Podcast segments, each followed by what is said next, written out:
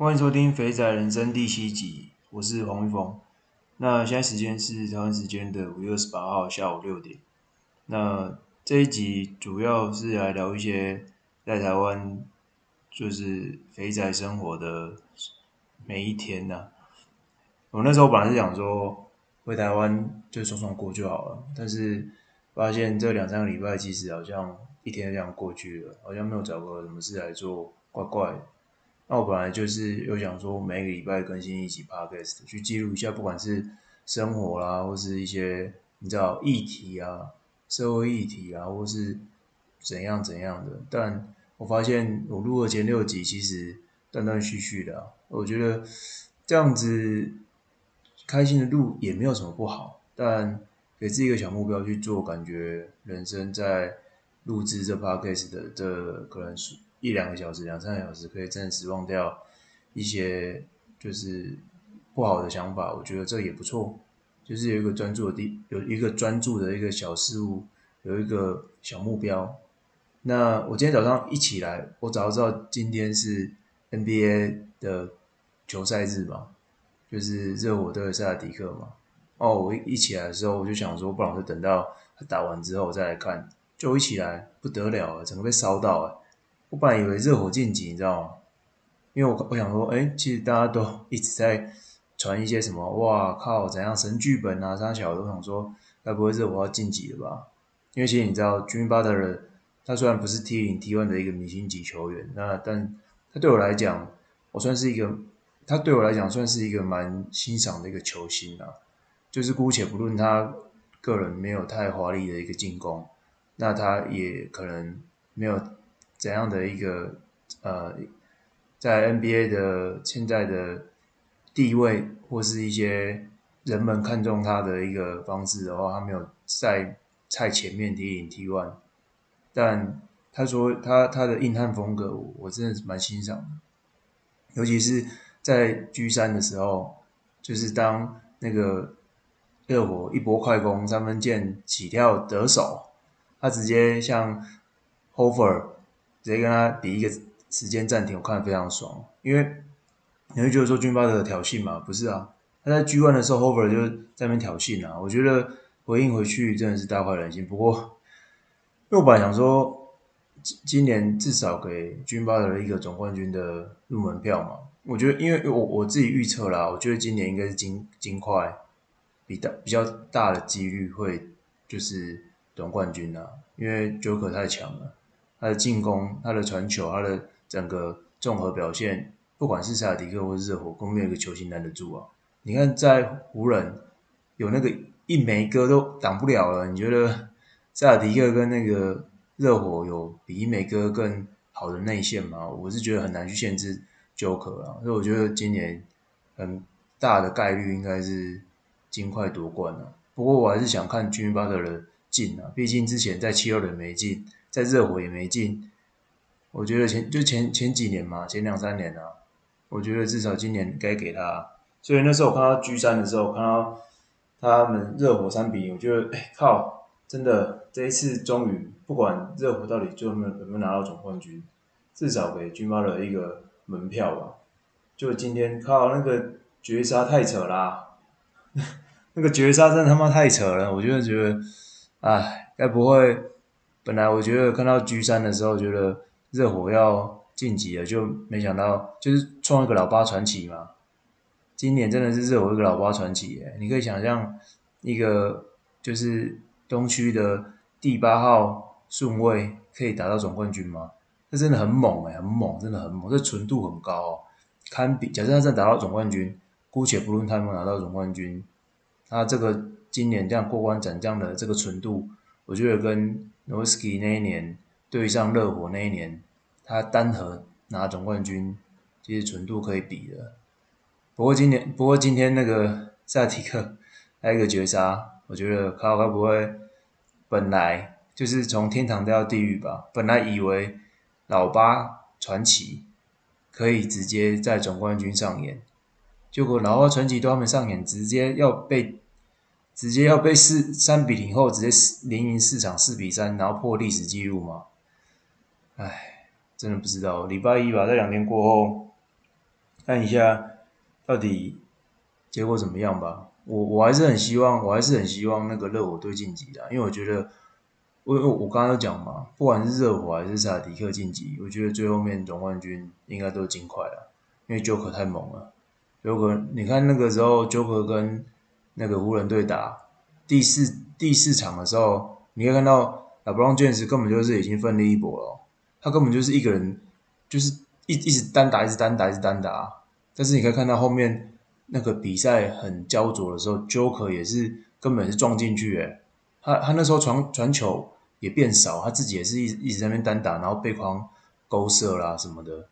就是你可以想得到，他基本上，哎，他一开始他只要就有队友可以出手，他就给队友传球给队友嘛，他很会传球嘛。可是你看他危急的时候，他一个人撞进去，堪比 LeBron James，根本也没有人挡得住啊。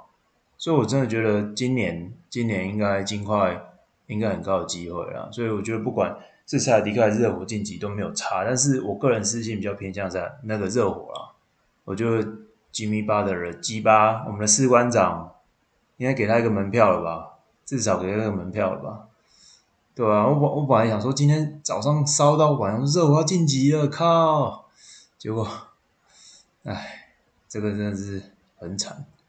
那再聊一下。我我家最近的猫，我家的肥猫，我家的肥猫，不知道为什么，因为应该说在刚领养没多久嘛，一两年之内，它其实就我家有两两只猫嘛，然后一只猫是那个英短，然后是类似奶油色的，然后很肥，是很肥，我都叫它肥猫，然后另外一只就是类似那种。波斯猫啦，波斯猫，白色的，哎、应该说它是三毛猫，三毛色。然后最近在在零在开始养大概一两年的时候，那个那个那个英短那个肥猫，它有时候就会就是一直抓它耳朵啊。那个时候就想说拖着也是拖着，就想说如果他没有抓得更严重的话，就先这样先观察。就后来度过那个时期之后，其实就比较他他比较没有再。抓耳朵了，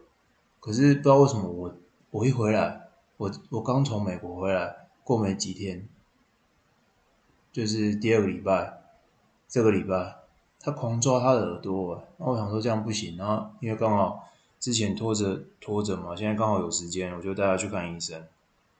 然后看医生，第一去第一第一家那个那个什么，呃动物医院的时候。他用那个内视镜去照他耳朵，他就说他其实右耳有一点红肿啊。那因为他他那他那个设备不足，所以他内视镜的照片其实并没有很清晰啦。那他说其实有红肿现象，但是看不出来是不是有肿块，所以他建议我们说，诶，如果你真的想要治疗的话，看要不要去另外一家，他推荐有一家就是专门在看内视镜的耳朵的。的动物医院，或者是说，他就说，那你们也可以先擦药啦，或内服药跟擦药这样子，然后最后面真不行，要去手术。那因为我们家那只肥猫真就是肥猫，就双关呐，就是很肥，然后又就是养尊处优，所以他其实基本上很难去控制他啦。就是说在家里的时候，然后我跟我老婆其实要控制他做一些事情，比如说剪指甲或洗澡。其实都很难，几乎不可能啊！所以要帮他滴药在耳朵里面，那根本难上加难。所以后来我我那时候就直接问第一家的那个医生，就说：那如果因为我不想拖了，不想要拖，我怕说可能我们自己滴药那个效果没有很好嘛，那他不他不受控，那我们要不要直接做手术这样子？他说没关系，你先到第二家去评估，那要要做再做。就后来我们就直接去第二家。那去第二家的时候。他的那个真的是专门，比较专门一点，他们的器具的，就是那个内视镜的解析度蛮高的。他一照，他一照跟第一家照的照片完全差很多。因为第一家我看到是有红肿，然后好像有硬块那种感觉，因为它解析度不是那么高嘛。可是这一家他一照他就说，诶，其实我我看不到有肿块，我只看到有红肿。那确实真的是有红肿。然后他也去采样，去去看一下到底是是什么细菌啊，是是比如说是什么菌种，去让它发炎这样，然后他就去看一下，发现说那个好像是什么菌啊，我忘记了。所以他因为一开始我在第一家看到那个照片，我就直接就问他说，我们可不可以直接手术这样？然后看一看，他说我是不建议手术，因为他觉得说，诶，如果真的他看了也没有什么问题，为什么要手术？因为很急嘛，因为我想说不要不要拖嘛，而且我在台湾的时间又没那么多，然后而且因为因为如果你看我一旦我回美国，我老婆一个人根本控制他去滴药，跟我们难上加难嘛，因为两个人就很难控制啊，对吧？所以后来他就，我觉得那个医生蛮专业的，因为再来是那个解析度跟我第一家完全看的不一样，所以后来就是。听从他的建议啊，就是直接先滴药，然后还有内服药这样子，然后过一个礼拜再回去看发炎状况。然后那只肥猫，因为因为回来，因为它滴药嘛，你耳朵有东西一定会想要更想要去抓嘛，所以它就是为了避免它去抓，而且它它们它的猫有时候会就是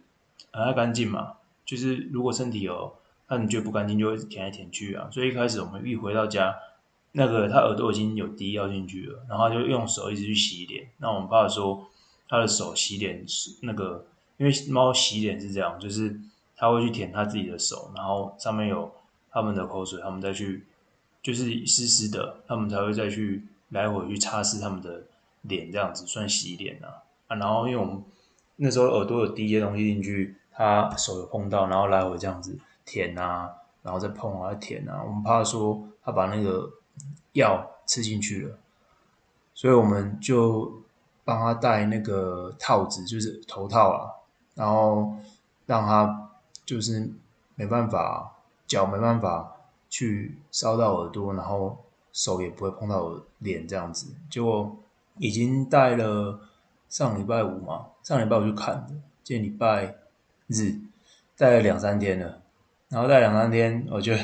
我不知道他是他发炎。身体不好，还是说就是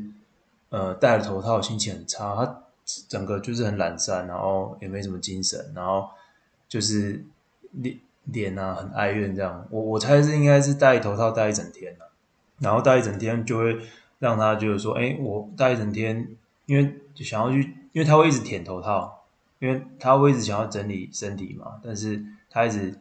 想要舔他的背啊，舔他的。手啊，都一直舔到头套，然后他脸就看得很哀怨，然后活动力也降低很多啊，所以，所以我真的觉得辛苦他了。就是当肥猫还是当这么难，我本来以为当肥猫会很爽，爽爽当。希望，因为我是下礼拜五要回去嘛，就是六月二号嘛。那我们后来是预约，就我老婆预约六月三号再回诊一次啊，希望。呃，我回美国的时候再回，再回来问我老婆她的状况的时候，应该已经是好的。就是希望肥猫可以之后等我回台的时候还是很健康这样子啊。然后再就是我发现啊，我回回来台湾已经两个礼拜再多一点点。然后其实我吃的东西就是外食的东西，只有两家是重复的，有一家就是台南的那个。鱼肚汤啊，超好吃！那个那一家汤头超好吃，而且我听我老婆说，那一家是之前就是疫情很严重的时候，然后我们不是就是你有中那个 COVID-19 的时候，你要在家隔离嘛，然后这间好吃到那个那个时候，就是你要隔离的人，他还在还没有隔离期满之前，他就偷跑出来去吃的某一家。鱼肚汤很猛，我吃了两，就是我全部有两家重复吃，但是也就重复吃两次而已，所以基本上我现在外食的每个东西都只有最多就重复吃两次。那鱼皮鱼肚汤那一家是我就是第一家有吃两次的，然后第二家是锅烧意面，其实我觉得锅烧意面也是一个蛮神奇的东西，它其实不是属于台南的特有的的一个食物啦。但是我也不知道为什么，因为可能我在猜啦，在国外，其实国外餐厅应该我我不确定的，因为有可能我没有吃到真的那么多家的餐厅。其实国外的东西它有一个地方跟台湾很不一样，就是它没有热汤，它没有热汤啊，所以有可能因为这个原因，我回台就会比较去想要去找有热汤的的店，无论是鱼肚汤啊，或是锅烧意面有有热汤的地方。当然，我回来之后，我还是有去吃 KFC，因为就像我之前讲，我在机场吃 KFC，我真的觉得不好吃又贵，所以我回来还是有去点了一下 KFC 吃，不过也就吃一遍而已。所以，呃，我回来大部分吃的，我我想了一下啦，我我我大概想一下，我大概吃了什么？我有吃卤肉饭嘛，然后吃鱼肚汤，然后又有吃呃。锅烧意面嘛，然后我我去去吃八方云集，八方云集是我老婆要求的，不过八方云集我发现它变贵了，一颗好像六点三块吧，所以之后如果我忘记六点六点三还是六点五了，但是如果这样子的价格以后可能要去吃的次数并不会太高啊，我觉得有点小贵，真的有点小贵。然后再来还有吃什么？我还有吃哦 KFC 嘛，然后我还有吃哦，我昨天有去吃一家麻酱的意面，我就觉得还不错哎。我觉得台南的面摊都蛮好吃的，但是我最推的还是我心心念念的一家面摊，还是在那个中西区的星光三月小西门附近附近的一家无名面店。那一家不管是面好吃，而且它的卤味好吃。我我之前吃到的不不是卤味好吃，面没那么好吃，不然就是面好吃，但卤味就很普通。像我昨天去吃的那一家，就是我真的觉得面还不错。但它卤味是蛮普通的。然后我之前还有再去，就是还没，诶、还没去美国，又去吃另外一家，就是面普通，但是卤味算还蛮好吃的，就是那种冷的卤味，冷盘呐、啊。但是很少有像在那个小西门附近的那一家，就是面好吃，然后卤味好吃。其实剩下我剩下四五天了，希望可以去吃到那一家无名面店。然后还有吃什么？我想一下，哦，我还有吃那个。我还有吃那个沙茶卤啊，就是沙茶卤那一家也是蛮平价的美食，也是蛮好吃的。然后我今天还有去吃了台南的碗粿跟浮水鱼羹，大概就是这样子。所以我大部分吃啊，还有还有，我还有去吃牛肉汤，这是一定要的，就是去吃牛肉汤跟他们的牛肉肉燥饭，然后点了一个肉的一个那个算是卤味的冷盘这样子。所以你可以发现我在台湾。大部分这东西都是呃在地小吃，我基本上去吃连锁的就就 KFC 跟那个八方云集啊，其他全部都在一小时。我今天本来在我不去上班的时候回来，我本来想说到底要不要去吃虾卷，因为台南的虾卷很有名，但后来我去吃碗粿了，所以我不确定的，但是不知道可不可以这几天还可以就是有机会去吃虾卷了。但是我比较想要吃的还是我刚刚讲的那一家，就是在那个。小西门，新光三院小西门附近的一家无名面店啊，推荐给大家。这这几个，我觉得来台湾，台南必定一定要吃的，一定是牛肉汤，然后虱目鱼汤或是鱼肚，然后碗粿，然后还有什么？我觉得面店，你去大概去 Google 一下，面店应该有蛮多家都蛮好吃的。对，大概是这些，然后。诶，希望还可以，因为其实我也是蛮宅的，我就是每次都是在我们家附近吃一次，但偶尔会想说去探一下店啊，探一下路这样子。所以，呃，如果以后来台南玩的话，真的可以去多吃一下台南的在地小吃，因为台南的很多啊，还有一个东西我没有讲到，就是我去吃那个那个叫什么洛城米糕吗？我我忘记是不是叫洛城的，那个米糕也是蛮好吃的，之前。九妹去拍那个，就是算是奢华平价对决，又米糕系列又提到它，米糕也不错吃，对，所以我就来台台南，其实不见得去吃那些就是连锁或是比较贵的店啊，就是你基本上去搜寻一下一些在地美食就很好吃了。我后来讲到这边，我还想到有东西忘了讲，我在台南还有吃一样东西，就是烧肉，那个烧肉其实真的是。很好吃，但是其实也是蛮贵的，对，所以有可能之后回美国又会想起这些东西。不过我真的觉得我最想、最想念的，就是肉燥饭跟一碗热汤，一碗什么样的热汤都好，鱼肚汤啊、浮水鱼羹啊什么的。其实我我单纯如果可以每天配一碗肉燥饭，再配一碗什么热汤，我就觉得很满足了。不过之后回去了，不知道怎么样，不知道我是不是还会继续。吃微波食品啊，或者吃外食啊，我们就之后再说吧。好，那今天的分享到这边了，那我们就下次再见喽，拜拜。